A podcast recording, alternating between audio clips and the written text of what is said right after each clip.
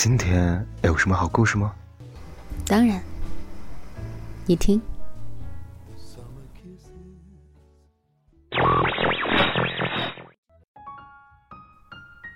嘿，小耳朵们，欢迎来到桃子的小屋。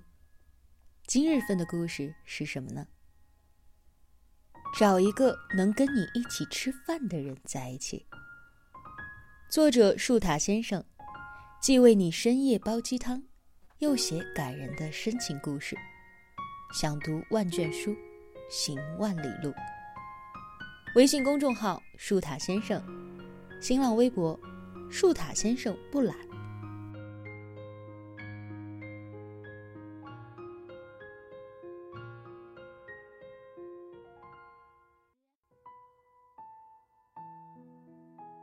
今天还没下班的时候，办公室的林哥就大声吆喝着：“下班之后小食堂包饺子，记得过来搭把手。”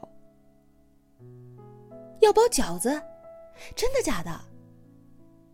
话音还没落，我们几个小姑娘已经乐开了花。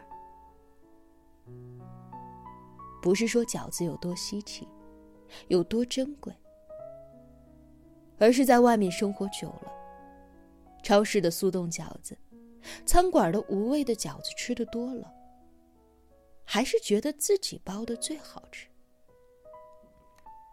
自己和的面，自己剁的肉，自己包的馅儿，看着锅里沸腾的水，还有起起伏伏、圆滚滚的饺子，还没有吃到嘴。就已经感觉很满足了。林哥包的饺子尤其好吃。逢年过节的时候，他就领着公司不回家的人，去食堂里包饺子。看着他擀起面皮来熟练的手法，和馅时对料的掌握程度，以及包饺子时专注的神情，你都能够感觉到一种很温馨。很融洽的气氛。林哥和面的时候，王姐就在旁边切菜。等到林哥把面和好了，王姐也把菜切好了。林哥去和馅儿的时候，王姐就在一边擀饺子皮。末了，两人对视一眼，然后一起包饺子。整个过程没有人说一句话，但是里面的默契和深情，都要把旁人融化了。王姐说，她最喜欢吃林哥包的饺子。无论有什么不开心的事儿，只要一回到家，闻到香喷喷的饺子味儿，就什么烦心事儿都不记得。每一次饺子刚熟的时候。林哥总是忍着咽下嘴里的口水，将第一碗热腾腾的饺子端给王姐。这端的哪是饺子呢？明明是想把全世界最好的，都送给你的一片心意。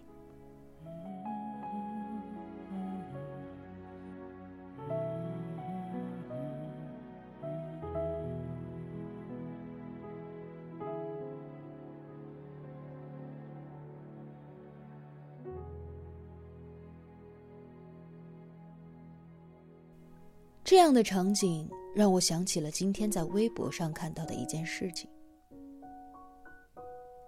一对男女朋友在分别饿了一天的时候，坐在一起吃晚饭，却因为最后的两只小龙虾争了起来。男方说：“谁能抢得过你啊？你一上来就光挑虾吃，一共十三只，你已经吃了八只了。”你每次都是这样，一提到吃的你就完全的不管不顾了。你是不是也应该考虑一下我的感受啊？女方说：“你还是不是我男朋友啊？别的人都是宠着自己的女朋友，恨不得把最好的都给对方，而你呢？你却连十三只龙虾你都跟我抢，你还是不是个男人啊？”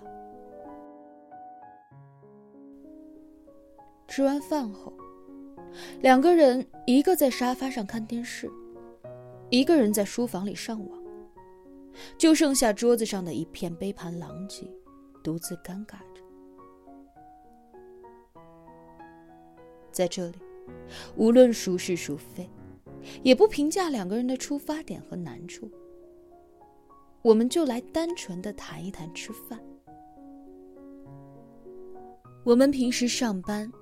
学习、读书、运动，无时无刻都在紧绷着自己的状态，都在忙碌着。只有在吃饭的时候，我们是最放松的，最没有防备，又最能体谅一个人的性格的。而这样的一顿饭里，很简单的就暴露了双方的情感问题。没有体谅，女方对之前男方一整夜通宵工作累得要死的状态没有体谅，反而责怪他明明自己饿得要死，还嫌他跟他自己抢龙虾。男方的眼里也没了心疼，恋爱时候的贪吃爱玩已经不是可爱，而是不懂事，不体贴。连一顿饭都吃不到一起，那么以后生活中其他的问题，要怎么样来沟通和解决呢？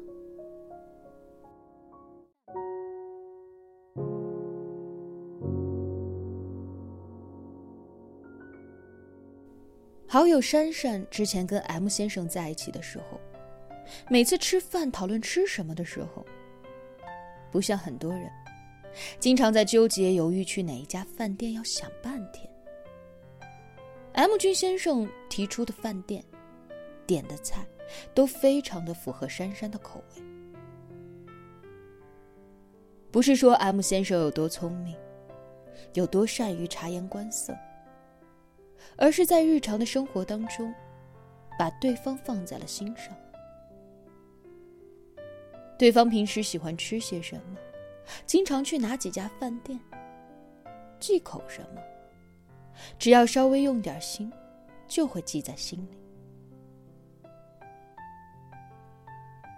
因为心里有对方，所以就会格外的在意和关心对方。这其中就包括了对方的饮食偏好，以及其他其他的小习惯。而我也见过，在很多家庭当中。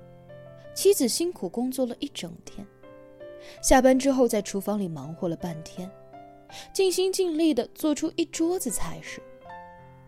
男方的一句：“这做的是什么呀？这么难吃，你喂猪呢吗？”就这样，妻子的一片心意完全碎成了玻璃渣，片片刺骨心寒。而孩子也在这样的家庭里。学不会尊重，学不会体谅，学不会关心别人。找一个能跟你一起吃饭的人在一起，并不是说双方的口味要有多么一致，偏好忌口要一样。我喜欢吃麻辣的，就必须要找一个麻辣的；我不喜欢吃海鲜，那么我的另一半也不能够吃海鲜。不是这样的，而是，无论我们的口味差异有多大，重要的是，通过吃饭这件小事，将对方放在心上。我关心你，在意你，所以平常就会用心的去记住你的偏好和忌口。吃饭的时候点一些你喜欢的。愿意把最好的留给你。我明白你的好，我知道你将最好的留给了我。我懂得你的良苦用心和一片浓浓的爱意，所以也愿意用其他的方式去回赠这份爱。我体谅你，在你加班忙了一天之后，不舍得对你大声说话。更何况是恶语相向。只想要尽一点自己的能力，让你能够更轻松一些。